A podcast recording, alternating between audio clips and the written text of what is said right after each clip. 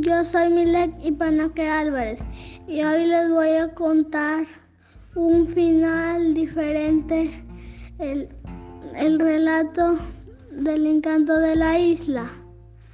Aún hay pescadores que dicen seguir viendo a la niña, pero con el paso del tiempo se hicieron amigos. La niña sale con sus hermosos ojos y alumbra el mar para que los pescadores puedan pescar tranquilos, sabiendo del encanto.